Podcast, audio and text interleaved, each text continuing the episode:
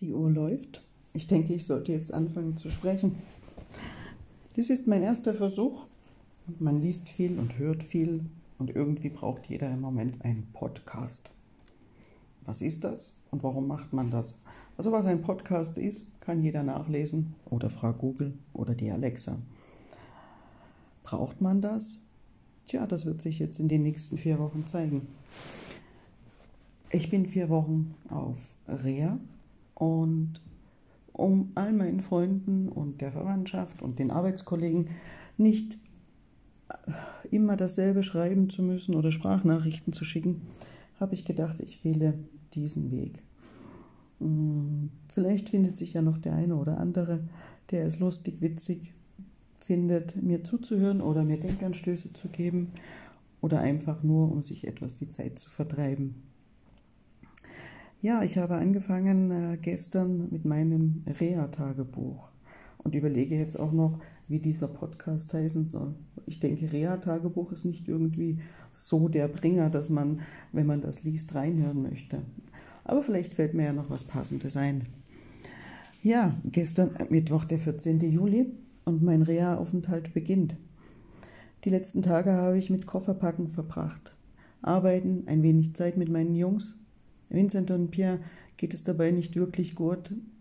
Sie hinterfragen immer wieder, Mama, warum muss das denn sein? Ich hatte ihnen immer wieder erklärt, dass es wichtig ist und dass ich danach wieder lachen kann und mehr Zeit mit ihnen verbringen kann. Ja, das Lachen habe ich in den letzten Monaten verloren. Für mich gibt es im Moment nicht wirklich ein Licht am Ende des Tunnels. Aber ich weiß, dass es da irgendwo sein muss. Und jetzt ist die Zeit, in meinen Kopf Ordnung zu machen und dies wieder zu finden und natürlich auch die Hoffnung. Ich hatte meinen Wecker gestern auf 5 Uhr gestellt, war aber bereits kurz nach 4 Uhr munter. Ich konnte nicht mehr schlafen.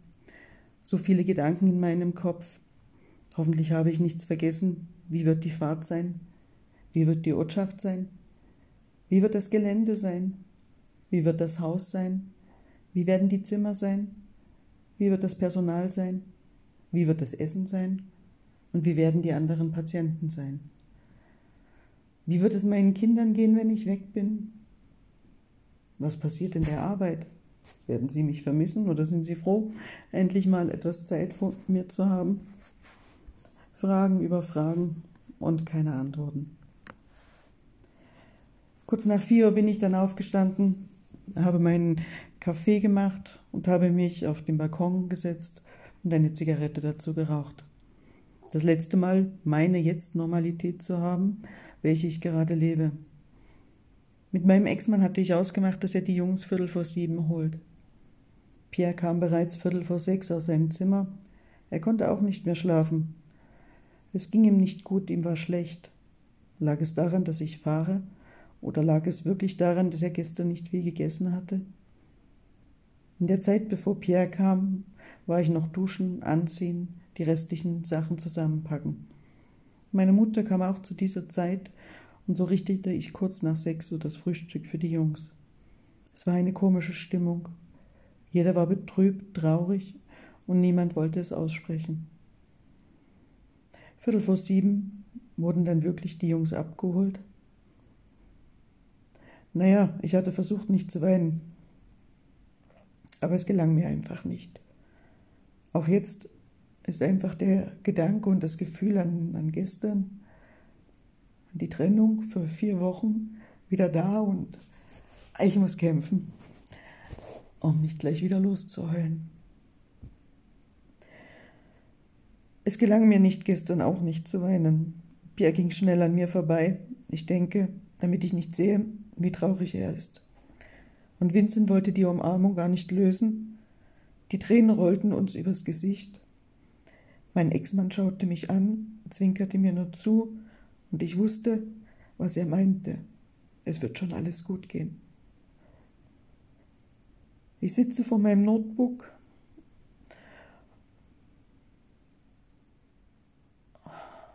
und habe mir Notizen dazu gemacht. Und natürlich rinnen mir auch jetzt die Tränen. Aber ich will euch weiter erzählen. Kurz nach sieben hat meine Mutter mich und meine letzten Sachen zum Auto gebracht und ich habe alles verstaut. Die Umarmung fiel uns beiden schwer. Wir hatten gesagt, keine Tränen. Es sind nur vier Wochen. Aber auch hier konnten wir uns nicht zurückhalten. Sie ging ganz schnell. Ich blieb noch im Auto sitzen, in der Tiefgarage, um wieder einen klaren Blick zu bekommen und nicht nur alles verschwommen zu sehen. Ich startete das Navi und fuhr los. Die mögliche Ankunftszeit war 9.50 Uhr. Mein Auto rollte dahin, meine Gedanken musste ich immer wieder zurückholen, um nicht unkonzentriert zu werden. Die Müdigkeit holte mich auch ein. Es war einfach zu viel die letzten Tage. Wenig Schlaf, viel Arbeit, viele Gedanken. so beschloss ich, kurz vor dem Arlberg eine Pause zu machen, um die restliche Fahrt danach nicht mehr so müde zu sein. Die restliche Fahrt verlief dann auch weiterhin unkonzentriert. Ich dachte immer daran, wie es jetzt Vincent und Pierre geht. Wenn sie mich besuchen kommen, wird es ihnen schlecht im Auto? Aber ich dachte dabei an Ivana, sie kann damit umgehen. Und sie weiß, was zu tun ist. Kurz nach 10 Uhr parkte ich vor der Klinik ein. Wo ist der Eingang? Nach einigen Suchen stand ich dicht davor. Jedoch in Corona-Zeiten kann man nicht einfach reingehen. Ich musste mal wieder einen Zettel ausfüllen, klingeln und warten, was passiert. Eine nette Mitarbeiterin von der Rezeption holte mich ab und brachte mich zur Anmeldung. Es wurden viele Zettel unterschrieben, übergeben, erklärt. Dann bekam ich ein Patientenarmband und ein Armband, ähm, welches die Zimmertüren öffnet. Da ich einen Tiefgaragenplatz auch gemietet habe, komme ich damit auch in die Tiefgarage. Die Mitarbeiterin gab mir einen Zettel, wo drei Zeiten drauf standen. In 15 Minuten sollte ich zur ersten Ordination gehen, um da das erste Gespräch zu haben. Da mein Auto immer noch in der Kurzparkzone stand, holte ich erstmal einen Wagen und habe zwei Koffer und die Kaffeemaschine darauf verstaut, brachte dies kurz in mein Zimmer um dann mein Auto in die Tiefgarage zu fahren. Ja, meine Kaffeemaschine musste mit, weil ich weiß ja nicht, wo ich sonst wann und um welche Uhrzeit meinen Kaffee bekomme.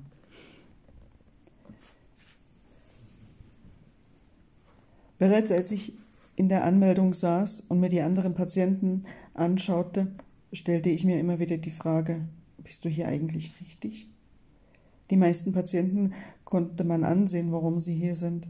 Einige gingen auf Krücken, andere im Rollstuhl oder bei manchen einfach beim Gehen, dass sie Probleme haben. Vom Altersunterschied einmal ganz zu schweigen. Wie soll ich nur diese vier Wochen schaffen? Dieser Satz hämmerte immer wieder durch den Kopf und ich fragte mich, warum? Warum machst du diese vier Wochen hier? Nachdem die Schwester in der Ordination alles Mögliche gefragt hat, schickte sie mich zum Mittagessen. Auch hier gab es Corona-Regel weniger Leute, die gleichzeitig im Speisesaal sind, und somit gab es drei Essensschichten. Als ich den Speisesaal betrat, wendete ich mich an eine Mitarbeiterin, dass ich Neuling sei. Sie brachte mich zu meinem Tisch, welcher in der hintersten Ecke stand. Die Tische sind 60 mal 60 Zentimeter groß und es stehen sich zwei gegenüber Somit sitzt man einer wildfremden Person Angesicht zu Angesicht, und weil ich gar nicht reden wollte oder möchte, habe ich es einfach auch gelassen.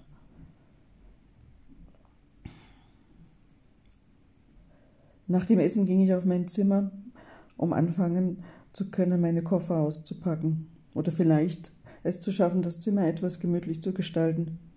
Denn schließlich werde ich vier Wochen hierin verbringen. Als ich mein Zimmer betrat, war das Erste, was ich sah, dieses Bett, so ein Krankenhausbett. Natürlich ist es nett, wenn man den Kopfstütze hoch und runter fahren kann, die Füße hoch und runter. Aber jeder, der schon einmal in diesem Bett gelegen hat, weiß, sie sind schmal. Und sie sind eigentlich unbequem und die Matratzen sind meist viel zu hart. Ja, als ich die Tür öffnete zum Bad, war da eine ebenerdige Dusche in der stand ein Duschstuhl. Ich dachte, okay. Daneben die Toilette. aber ein großes Waschbecken und ein großer Spiegel dahinter. Somit beschloss ich, meine Kaffeemaschine direkt hier daneben zu deponieren.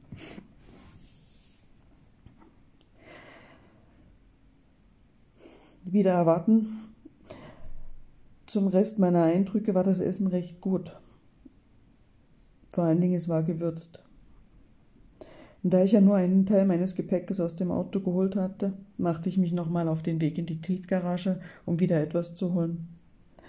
Eine der Mitarbeiterinnen von der Rezeption hatte mir gesagt, dass ich direkt Zugang von der Tiefgarage ins Haus habe und somit nicht immer an der Rezeption klingeln muss. Mein Kofferinhalt war viel zu viel für diesen Schrank, der sich im Zimmer befindet. Vor allem, wo soll ich meine Schuhe hin tun? Aber es findet sich auch da eine Lösung. Gegen 14 Uhr war mein nächster Termin zur Ärztebesprechung. Ich wartete, ein netter Arzt kam auch pünktlich auf mich zu, holte mich ins Zimmer. Gerade als wir begonnen hatten mit den Details, kam eine Kollegin von ihm und er schickte mich nochmal für 15 Minuten vor die Tür, da er noch einen Arztbrief schreiben muss. Aus diesen 15 Minuten wurden dann endlos lange 45 Minuten. Das Gespräch mit ihm war sehr steif, im Laufe der Zeit jedoch lockerte sich und wir konnten hin und wieder auch Scherze machen. Wir beide stellten fest, dass es nicht wirklich 100% Sinn macht, warum ich hier bin, aber wir das nur Beste draus machen. Und wir schauen, dass ich anschließend wieder halbwegs funktioniere. Natürlich waren auch hier die üblichen Fragen Größe, Alter, Gewicht. Und dieses aber für mich schockierend. Mein Gewicht. Ich hatte am Anfang von dieser Pandemie meine Waage in Quarantäne gesteckt und sie da auch stehen lassen. Natürlich merkt man, wenn der Hosenknopf enger wird, aber ich hatte leider krankheitsbedingt ein Medikament umstellen müssen und die Nebenwirkungen haben mich mit der Gewichtszunahme voll getroffen. Und dennoch rollte mir eine Träne übers Gesicht, als ich die Zahl auf der Waage sah. Ich war einfach nur schockiert und traurig über mich selber. Der Arzt sah es und fragte mich, ob ich mit der Ernährungsberatung einverstanden bin. Ich sagte ja natürlich, ich möchte alles probieren und so stand es auch auf meinem Therapieplan dann. Natürlich löcherte mich der Arzt, ob ich das Rauchen nicht auch lassen will, da ich meinen Kindern versprochen habe, alles zu probieren, stimmte ich auch hier zu, ein Gespräch darüber zu führen. Der nächste Weg führte mich dann auf die Station, wo bereits die Schwester auf mich wartete, und auch hier wieder endlos Fragen, die ich eigentlich heute schon dreimal beantwortet habe. Aber naja, dann beantworten wir sie halt noch einmal. Obwohl man geimpft ist, verlangt die Anstalt trotzdem, dass man zweimal die Woche einen Test macht. Dies auch endlich erledigt, habe ich den Rest aus dem Auto geholt und jetzt endlich alle Koffer ausgepackt. Der Blick auf die Uhr verriet, es ist schon wieder Zeit, zum Essen zu gehen. Irgendwie hatte ich schon Hunger, aber irgendwie auch nicht. Ich dachte an das Mittagessen und an die Frau, welche mir gegenüber saß und auch nicht wirklich ein Gespräch führen wollte. Aber ich dachte, gut, wahrscheinlich wirst du einige, ihr einige Zeit gegenüber sitzen, also stell dich nicht so an und sei freundlich und versuche es einfach noch einmal. So setzte ich mich ihr gegenüber und auf einen guten Abend kam nur ein Nicken, auf eine Mahlzeit kam nur auch ein Nicken und auf alles andere kam meist nur ein Aha, Oha und das war es auch. Als die ältere Dame vom Nebentisch mit ihr sprach, bekam ich die Information, dass sie morgen heimfahren wird. Diese Antwort war für mich doch ein kleiner Lichtblick des heutigen Tages. Vielleicht bekomme ich dann ein nettes Gegenüber. Wir werden es sehen. Den Raucherraum im Erdgeschoss hatte ich heute schon einige Male aufgesucht und so traf man da auch immer wieder die üblichen Verdächtigen. Und ich hatte Zeit, ihre Gespräche etwas zu belauschen, wie überall. Wenn drei sich unterhalten, hat man fünf Meinungen und jeder fragte mich, wie es mir hier gefällt. Und jedes Mal war meine Antwort, Ich muss erst mal ankommen. Wieder in meinem Zimmer startete ich die Kaffeemaschine, setzte mich auf den Balkon, welcher alles andere war, aber nicht gemütlich. Jedoch hinterm Berg war ein Stück des Regenbogens zu sehen, und ich freute mich darüber. Das Foto schickte ich meinen Jungs mit dem Text, dass der Regenbogen bei ihnen endet und ihnen sagen soll, ich hab euch lieb.